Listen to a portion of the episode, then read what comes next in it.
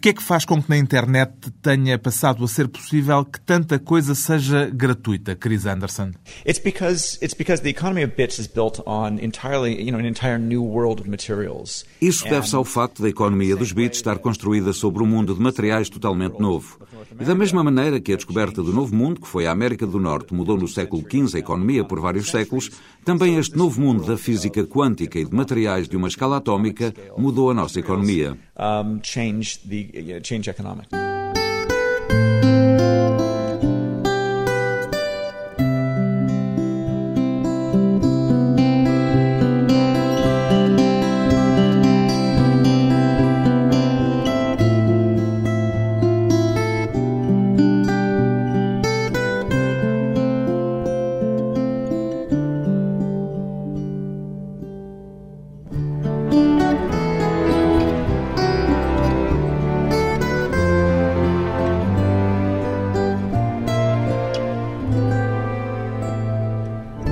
Chris Anderson, 47 anos, editor-chefe da revista Wired.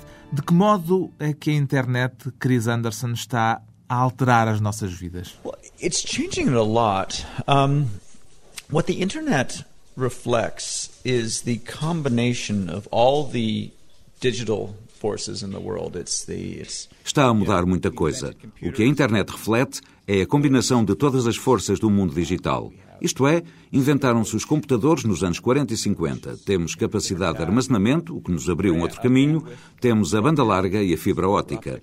A internet junta tudo isso. Portanto, aquilo que estamos a criar com este mercado de informação digital online é uma economia alternativa. Tínhamos a economia do século XX, que era basicamente a economia dos átomos, das coisas.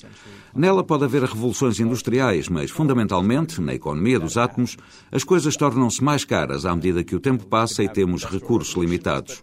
Com a internet, estamos a inventar a economia do século XXI baseada nos bits.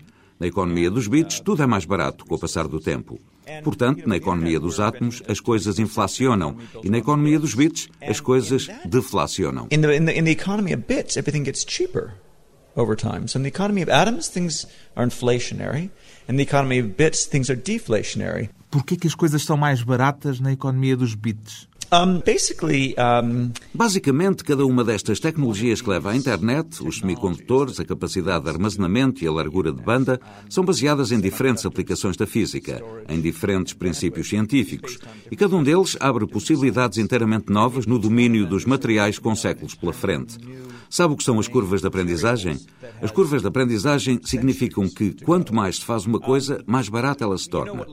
O que acontece com estas novas tecnologias é que nelas se podem combinar as curvas de aprendizagem com as novas invenções.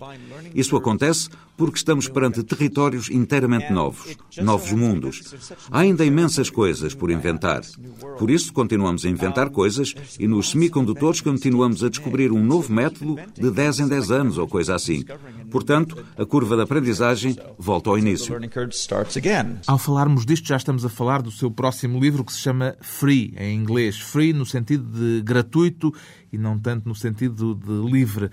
Este título, Free, significa que esta descida dos preços, no seu entender, se encaminha para uma futura gratuitidade total? Uma vez mais, temos duas economias, a da gratuitidade, a antiga, e a da nova gratuitidade. A antiga gratuitidade é uma espécie de truque. A gratuitidade na era da economia dos átomos significa que se obtém algo grátis, mas que se tem de pagar por uma outra coisa qualquer. De uma forma ou de outra, acaba por se pagar. Não há almoços grátis. Essa velha máxima continua atual. The Na economia dos átomos, onde há custos reais associados aos produtos, esses custos têm de ser pagos muito rapidamente.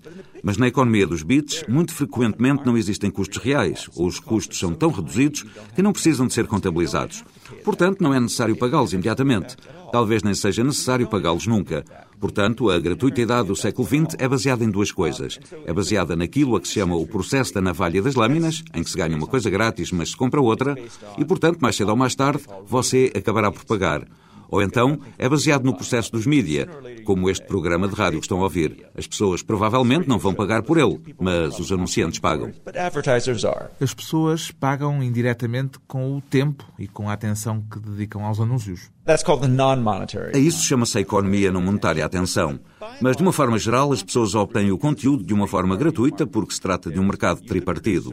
Há você, o produtor, aos ouvintes, e há uma terceira parte, o anunciante, que subsidia os conteúdos para os ouvintes poderem obtê-los de uma forma gratuita. Mas os ouvintes vão provavelmente comprar alguns dos produtos anunciados e vão pagar mais por esses produtos para pagar o marketing. Portanto, o dinheiro acaba por fazer um círculo completo. Money does come full circle. Mas tudo isso continua a ser o processo da gratuitidade à antiga. That's the old free. É a velha gratuitidade. Na rádio as coisas sempre foram assim, desde o início da rádio que são assim. And even before that, you know, um, in newspapers and, and so on. E até desde antes disso, com os jornais. Portanto, nesse aspecto, não há nenhum novo fenómeno económico. É apenas uma forma de subsídio em que uma parte subsidia a outra. Agora viremos para a gratuitidade do século XXI, que é baseada na economia dos bits. Aí os custos são tão baixos que não é preciso haver ninguém a subsidiar. Por vezes usa-se publicidade, outras vezes usam-se a navalha e as lâminas, mas muitas vezes não há qualquer modelo de negócio por detrás. Não há qualquer modelo de negócio associado à Wikipédia. Não se paga pela Wikipédia de nenhuma forma ou feitio. Não se paga pela blogosfera. Se se quiser fazer o download de software de código aberto, claro que pode pagar se quiser e obter uma versão melhor, mas a versão básica é realmente grátis, por oposição à falsamente grátis. Isso levanta a questão dos direitos de autor, a questão de como pagar as ideias de alguém, porque uma ideia tem sempre um custo associado, quanto mais não seja um custo do tempo gasto por quem a desenvolveu. So why am I talking to you? Let's, let's ask the question. Why am I talking to you? Então, por que é que eu estou aqui a falar consigo? Por que é que eu estou a conversar consigo de forma gratuita? Porque quer vender mais exemplares do seu livro. Exatamente. Portanto, ao espalhar as minhas ideias de forma gratuita, eu crio celebridade, levo as minhas ideias a mais pessoas e algumas delas acabarão por tornar-se clientes. Talvez só 1%, talvez só 0,1%. Não importa, porque eu não tenho qualquer custo para as atingir. Estamos, neste caso, perante um valor não monetário.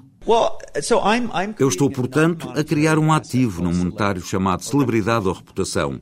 A minha tarefa é converter reputação em dinheiro. Bom, em todo caso, feitas as contas, acaba por ser sempre o dinheiro que conta. Sim, feitas as contas, sim. Mas a questão aqui é que se pode fazer muito. Eu posso espalhar as minhas ideias pelo mundo fora de uma forma gratuita e só preciso de converter, digamos, umas 100 mil pessoas em clientes. Posso espalhar as minhas ideias por 5 mil milhões de pessoas e só preciso que 100 mil se tornem clientes. Portanto, é quase gratuito, não é? 99,9999% gratuito. 0.999% free. Alguém há de pagar, em todo caso. Pagam esses milhares de clientes que acabam por comprar os seus livros. Somebody will pay, but it won't be you. That's the difference. In the 20th century, you are going to pay sooner or later. In the 21st century, you probably won't pay. Alguém vai pagar, mas não será você. É essa a diferença. Enquanto no século XX você acabaria por pagar, mais tarde ou mais cedo. No século XXI, você provavelmente não vai pagar. Como é que esta ideia de uma economia da gratuitidade, aquilo a que chama free economics, se articula com o outro conceito essencial de que é autor, o conceito de cauda longa? Long Sim, bem, eh, a cauda longa é basicamente o mundo para lá dos grandes sucessos, o mundo além do mainstream e dos mass media. Esse mundo era invisível durante o século XX porque não tínhamos canais de distribuição com capacidade para armazenar tudo. O espaço nas prateleiras era dispendioso. O espectro radiofónico é caro. Os canais de televisão são caros. Só havia espaço para os grandes sucessos, para os best-sellers e os blockbusters. Agora, com a internet, passamos a ter prateleiras para tudo. We have Nós temos espaço nas prateleiras gratuito. Temos um espaço nas prateleiras infinito, porque o espaço nas prateleiras não tem custos. Por espaço nas prateleiras, o que eu quero dizer é distribuição, seja do que for, bits. Portanto, no século XX, se eu fosse um músico, tinha tentado fazer parte dos 0,1% de músicos que conseguiam chegar às lojas, como podia estar entre os 99,9% que falhavam. Agora, todos temos sucesso. Todos chegamos ao consumidor porque temos um mercado com espaço infinito. E a única maneira porque temos um espaço infinito é porque esse espaço não tem custos. Já agora gostava de lhe pedir que nos explicasse um bocadinho melhor esse seu conceito de cauda longa. A cauda longa são duas coisas. Tem a ver com a procura, com as características da nossa personalidade que nos afastam do mainstream. Portanto, há uma parte da sua vida, não sei como é no seu caso, só nos conhecemos agora, mas tenho a certeza de que há uma parte da sua vida que é extremamente dirigida para um nicho. Talvez seja nos seus gostos musicais, talvez nos livros que lê, ou talvez nos seus passatempos. Há de haver uma parte do que é muito importante para si que não passa na televisão. Talvez no seu caso as coisas que são importantes para si passem na rádio, mas para a maior parte das pessoas é provável que elas não estejam disponíveis nos mídias tradicionais. Isso sempre foi assim. Sempre foi uma parte do que você é, mas nunca tinha sido possível que isso estivesse no mercado. Portanto, a procura da cauda longa sempre existiu, desde que há seres humanos. A oferta da cauda longa provavelmente também estava por aí, mas juntar ambas, a oferta e a procura, só foi possível quando passámos a ter um mercado com uma capacidade infinita. E isso é algo que só se tornou possível agora, no século XXI. That's what the internet has enabled. Foi isso que a internet possibilitou. O facto de se desenvolver essa cultura de nichos, em muitos casos nichos sem comunicação uns com os outros, não implica um risco de fragmentação cultural, uma situação em que progressivamente deixe de haver uma identificação com certas referências comuns a toda a sociedade? That's, that's true. Isso é verdade. Quando todos víamos os mesmos programas de televisão ao mesmo tempo e líamos os mesmos jornais, éramos mais uniformes do que somos hoje. Vemos coisas diferentes a horas diferentes e talvez já nem leiamos jornais. Isso quer dizer que já não podemos falar como antigamente do programa de televisão da noite passada e que deixamos de ter assunto, por exemplo, na barbearia. Well, there's always the weather. Bem, há sempre o tempo. Sabe, eu acho que a concentração da cultura a que assistimos nos anos 50 e 60 não era, na verdade, o estado natural das coisas. Eu e também provavelmente você crescemos nos anos 70 e 80 e nessa altura não havia uma grande concentração cultural. Na verdade, esse terá sido o ponto mais alto dessa concentração. Antes disso, estávamos fragmentados pela geografia. Portanto, se você vivia numa cidade, era provavelmente diferente de mim, que vivia noutra cidade, e estava exposto a uma cultura diferente. uh, Esse tipo de fragmentação desapareceu ou tornou-se muito esbatida? Essa fragmentação, o que aconteceu foi que os meios de comunicação de massas fizeram desaparecer a fragmentação geográfica e unificaram as coisas numa espécie de unidade nacional ou global. Passou a ser tudo a mesma nação sob Disney. Mas isso era muito incomum. Não é esse o estado natural das coisas. E o que acontece é que estamos a regressar à fragmentação. Mas agora, em vez de estarmos fragmentados pela geografia, estamos separados pelos nossos gostos. Um mundo em que as afinidades já não dependem da geografia. Depois de uma breve pausa, voltamos com o editor-chefe da revista Wired, os Radiohead, o Google e a Microsoft.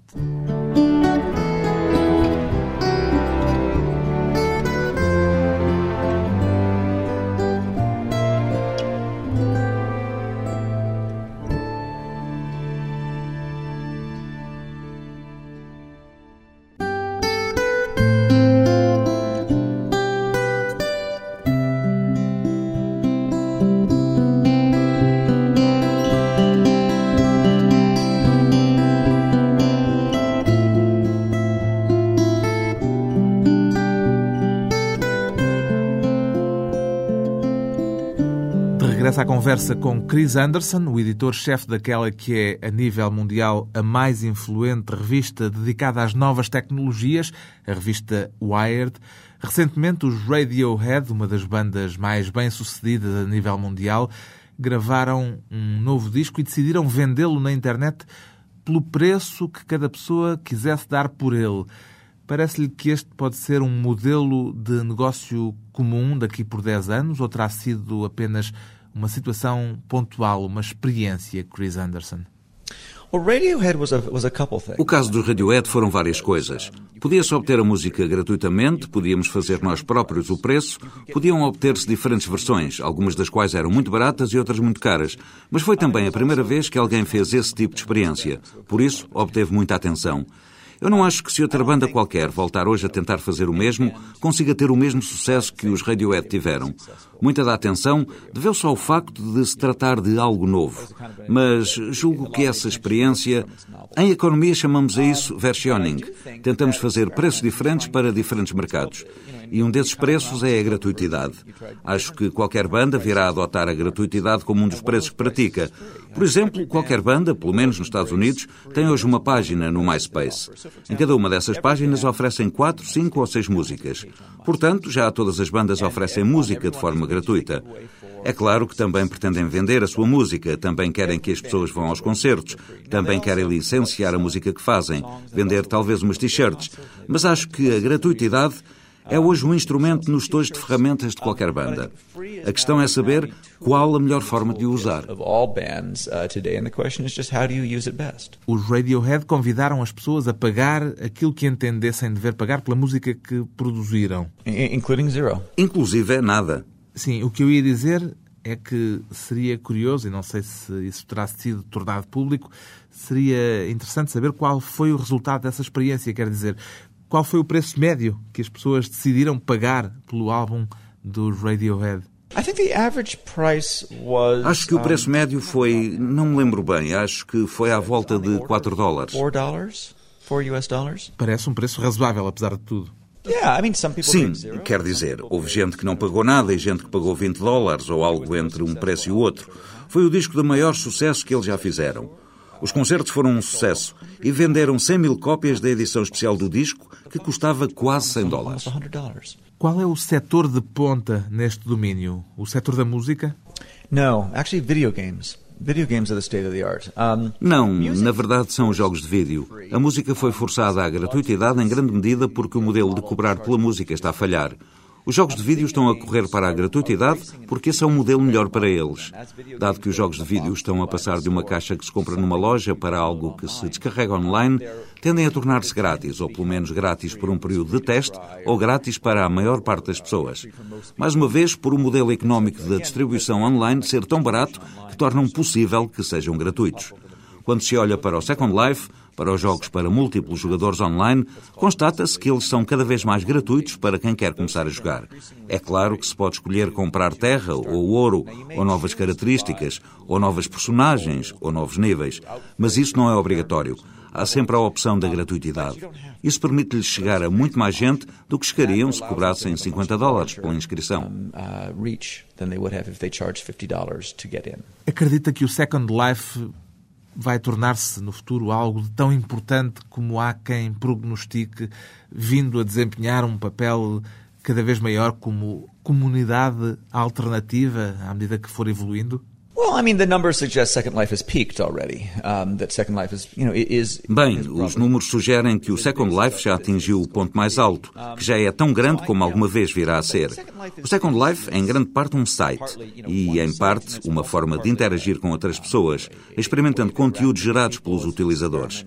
É muita coisa. Eu não acho que o Second Life vá tornar-se algo gigantesco. Ou seja, não é. Não é a Google. Nada é. Nothing is. encara a Google como o grande ator em todo este processo? A Google é a maior empresa baseada na gratuitidade, sim. Acha possível que este processo da gratuitidade a médio prazo acabe por vir a reforçar ainda mais aquilo que hoje a Google, em certo sentido, já revela, ou seja, uma tendência para a concentração e a longo prazo para uma situação de monopólio? Why, why would it? Porque é que isso havia de acontecer? Porque só uma enorme empresa terá a possibilidade de dar por um lado para ir receber por outro, numa economia de escala que as pequenas empresas terão sempre mais dificuldade em acompanhar. Não, isso não é verdade. Quando se olha para a típica startup da web 2.0, dois miúdos numa sala, tudo é grátis. A gratuitidade não tem nada a ver com a dimensão da empresa. Tem a ver com os custos da distribuição. Sabe, são as pequenas empresas que conseguem a gratuitidade mais facilmente do que as grandes, porque não têm custos enormes com grandes edifícios, uma grande estrutura e coisas assim. Ocorreu-me esta questão do monopólio porque a Google tem vindo a comer praticamente tudo o que lhe aparece no caminho. A Google tem cerca de 300 produtos. Dois desses produtos são o motor de busca e a publicidade paga por cada página visitada. Nesses produtos, detém cerca de 70% da cota de mercado. Tem o vídeo, com o YouTube, em que também tem 70% da cota de mercado. Nos outros 297 produtos, é a empresa número 3, 4, 5, 6. Só tem o domínio do mercado em 3 dos seus 300 produtos. Portanto, não acho que seja verdade que o Google se torne um monopólio em tudo aquilo em que entra. Na verdade, a Google, como todas as empresas, falha. Isso acontece na maior parte das vezes, o que é perfeitamente natural. Qual diria que é hoje o calcanhar daqueles da Google? O calcanhar daqueles da Google é o tamanho. É muito difícil para as grandes empresas serem tão inovadoras como as pequenas empresas. Embora eu acho que a Google conseguiu manter-se inovadora apesar do seu tamanho. Mas o problema é que para a Google já é muito difícil ser tão rápida como as pequenas empresas. O problema para a Google não é ter outro grande concorrente. A Microsoft não é problema da Google. O problema da Google é ter um número infinito de competidores, que são todas aquelas empresas que estão totalmente concentradas em fazer uma única coisa muito bem. De modo que uma delas vai ser a próxima Google. Não será a Microsoft a tornar-se a próxima Google. Há de ser uma dessas pequenas empresas de que não sabemos nada, realmente concentrada em fazer uma coisa na perfeição e que vai ser a competidora surpresa que a Google não foi capaz de agarrar. A Microsoft, já que falou dela, a Microsoft ainda é uma empresa que está neste campeonato ou já é uma empresa com um modelo de negócio que pertence mais ao século XX do que ao século XXI? Isso é interessante. A Microsoft é uma empresa que foi construída sobre o modelo económico do software, que também tem um custo de distribuição próximo do zero, mas que não se baseou no modelo económico da internet, que é a combinação do software e da distribuição. O resultado disso é que a Microsoft, em vez de abraçar a gratuitidade, é uma empresa que tende a competir com a gratuitidade. É claro que também fazem muita coisa gratuita, mas, de um modo geral, os produtos deles competem com os produtos gratuitos. O Windows compete com o Linux, portanto, a concorrência da Microsoft é, na maioria, software de código aberto. E continua ainda a ter bons resultados, mesmo no atual contexto em que a gratuitidade ganha cada vez mais terreno? A Microsoft tem-se dado bastante bem nesta competição. O que acontece é que o mercado não quer ser completamente gratuito ou inteiramente pago, quer estar algures a meio caminho.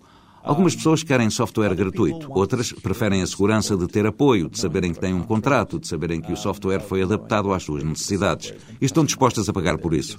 Assistimos, portanto, a um mercado basicamente dividido entre o que é grátis e o que é pago. A Microsoft tem a parte paga e o código aberto tem a parte gratuita. A médio ou a longo prazo não haverá uma tendência para que o mercado da gratuitidade acabe com o mercado dos produtos pagos, pura e simplesmente? É como a cauda longa. A cauda longa não mata a cabeça, mata apenas o monopólio da cabeça. A gratuitidade não mata o que é pago, mata apenas o monopólio do que é pago. Ao oferecer-se um produto, ao colocar-se no mercado uma boa ideia a preço zero, isso não pode, em certo sentido, desvalorizá-la? No, no. Um, I mean, think about it. Um, you know, what happens when you when you when you give out give out ideas that they get better? Não. O que acontece quando se oferece uma ideia é que ela tende a tornar-se melhor. Eu dou as minhas ideias semi-trabalhadas e as pessoas arranjam formas de as tornar melhores. Eu tento dar tudo o que faço. Se eu lhe der a minha ideia e se você conseguir uma aplicação para ela no seu negócio, o mais provável é que você me devolva. É isso que acontece com as ideias. As ideias não são como a roupa que se vai gastando à medida que se usa. As ideias tornam-se melhores de cada vez que são usadas, porque se tornam mais ricas e encontram novas aplicações. Portanto, a resposta é que eu dou ideias porque as pessoas me ajudam a desenvolvê-las.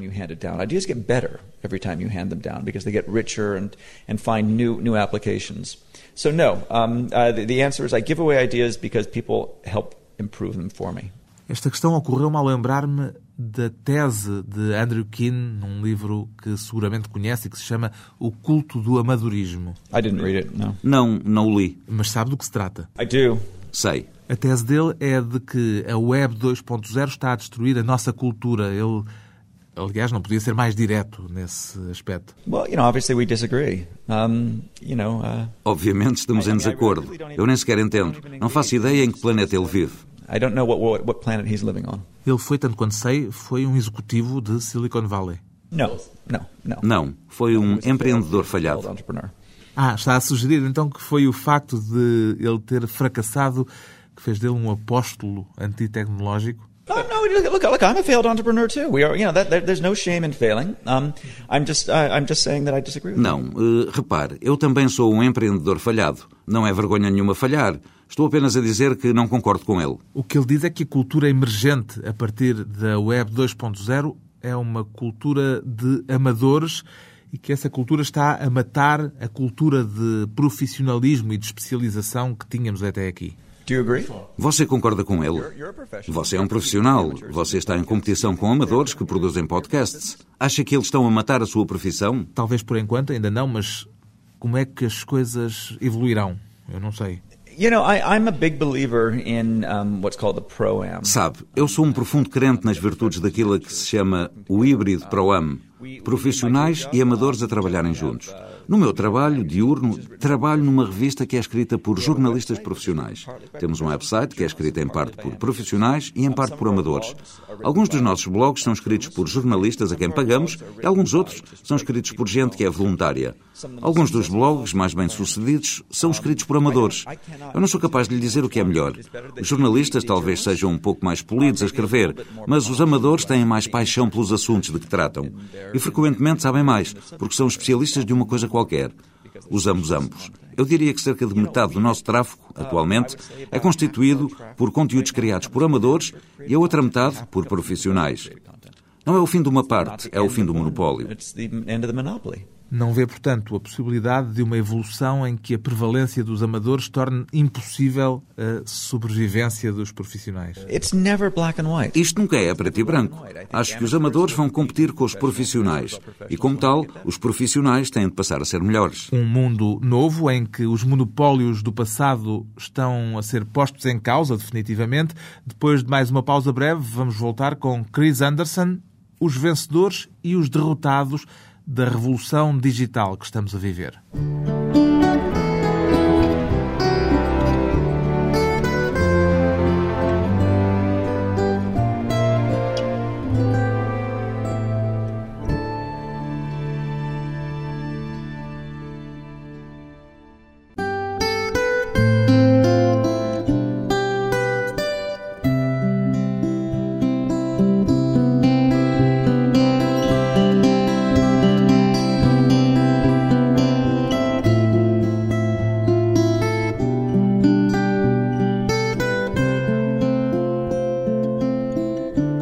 Hoje para a conversa pessoal e transmissível, o editor-chefe da revista norte-americana Wired, Chris Anderson.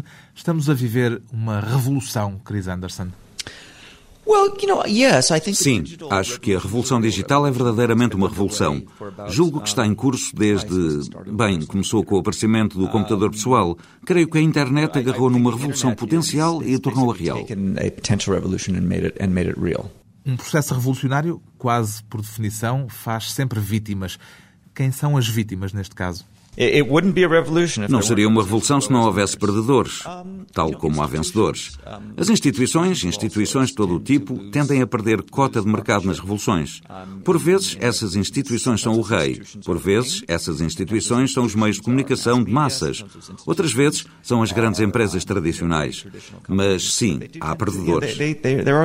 E quem apontaria como os principais ganhadores neste caso? Os indivíduos? Sim, os indivíduos ganham e as instituições perdem. Isto não quer dizer que as instituições desapareçam e que os indivíduos se ergam triunfais. O que quer dizer é que há uma redistribuição de poder entre ambos. Os indivíduos estão preparados para lidar com o poder que nos últimos anos lhes foi posto à disposição? Some do, some don't. Uns sim, outros não. Uma vez mais, isto não seria uma revolução se não fosse confuso. A internet é confusa, o nosso progresso é confuso, as nossas descobertas do que podemos e não podemos fazer, do que queremos e do que não queremos, estão incompletas. Será que nos damos conta do poder dos instrumentos que nos foram postos à disposição? Alguns de nós, sim, alguns de nós não. Alguns usam-nos para o mal, outros usam-nos com boas intenções. É isso que define a tecnologia. A tecnologia é um instrumento poderoso e você pode usá-la para o bem ou para o mal. E as pessoas vão fazer tanto uma coisa como a outra. Quer dizer que afinal não chegamos ainda à terra da utopia. There are, there are no utopias. There's only progress. Não há utopias, há apenas progresso. Pode-se dizer que o modelo da internet, o modelo político da internet é a anarquia? Anarquia é uma palavra muito especial que tem um determinado significado que foi desenvolvido ao longo dos séculos XIX e XX. Não é a palavra que eu usaria. Eu diria que ela está fora de controlo, o que é uma coisa diferente. Nos últimos tempos, com a profunda crise que aconteceu pelo mundo inteiro, a palavra regulação surgiu com muita força no discurso económico, mas também no discurso político, tanto na América como na Europa. poderá acontecer que esta tendência venha a deslocar-se para outros domínios e que chegue, por exemplo, também à internet, permitindo que surjam vozes a exigir também na internet uma regulação que até aqui não tem existido? Well, I don't know why it would. I mean, obviously, you know, internet, deregulated internet didn't cause this problem. Não vejo porque é que isso aconteceria. Evidentemente, não foi a desregulação na internet que causou estes problemas. Espero que não venha a acontecer isso. É claro que a beleza da internet é ela estar fora de controlo que as pessoas possam fazer o que entendem e que façam coisas espantosas. Não vejo, portanto, nenhuma tendência para uma regulação da internet. Eu opor-me-ia bastante se viesse a haver essa intenção de regular a internet. E não parece que haja qualquer ligação entre os mercados financeiros, quer dizer, a crise que estamos a atravessar, e a internet. Isto não tem nada a ver com a bolha das dot-com do ano 2000. Esta crise começou no imobiliário e na banca. Não tem, na realidade, nada a ver com a tecnologia em sentido nenhum. A tecnologia será sempre benéfica com as pessoas a tomarem as coisas nas suas próprias mãos. You know, technology is, um, you know, will be a beneficiary, um, you know, as people, as people take matters into their own hands. Consegue prever o que será diferente nas nossas vidas daqui por 10 anos por causa da internet, Chris Anderson. So this may surprise you, but I never predict the future. I never do. I Isto pode surpreendê-lo, mas eu nunca faço previsões para o futuro. Nunca o faço. Acho que é um erro fazê-lo. Há um escritor de ficção científica, creio que terá sido William Gibson, que disse que o futuro já aqui está, só que está distribuído de forma desigual. O que significa que não temos de prever o futuro, basta viajar e ir à procura dele. Talvez esteja na Coreia, talvez no Brasil, talvez em Lisboa. As sementes do amanhã já estão plantadas e em crescimento, e só precisamos de manter os olhos bem abertos. Por isso, nunca prevejo o futuro. Tento encontrar no presente o que parecem ser as pistas mais entusiasmantes de para onde o mundo se dirige e concentro-me. Concentro-me na realidade e não na minha bola de cristal. My, um, crystal ball. Deixe-me fazer-lhe agora uma pequena provocação a respeito do seu livro sobre a gratuitidade como modelo económico em expansão. Esse seu livro vai ser gratuito? Yes, the book will be free, of course. Yeah, the, uh, in all digital forms it'll be free. Uh, audiobook, MP3, um, e-book, webbook, all free. Sim, vai ser gratuito, claro. Sim, vai ser grátis em todos os formatos digitais, como audiolivro, em MP3, em livro eletrónico, como livro na internet, tudo gratuito. Até mesmo a cópia em papel? Bom, é o mesmo que no caso dos Radiohead. Você pode obter a música, pode ficar com a MP3 de forma gratuita ou pode pagar 100 dólares pela caixa da edição especial. A edição especial é uma forma superior, nem toda a gente a quer, mas houve 100 mil pessoas que quiseram. Eu acho que o livro, na sua forma física, é a forma superior do livro, mas não vou forçá-lo a comprar um exemplar. Se preferir o formato digital gratuito, tudo bem e vamos poder lê-lo na internet. Absolutely. Yeah, of course, for free. Claro, evidentemente. À borla. A promessa de um analista do mundo digital que acredita na emergência de uma nova cultura gratuita a partir da internet, uma cultura da gratuitidade que já está instalada, para acompanhar o desenvolvimento das ideias do editor-chefe da revista Wired e o evoluir do livro Free. A melhor maneira é passar regularmente pelo blog de Chris Anderson, em www.thelongtail.com.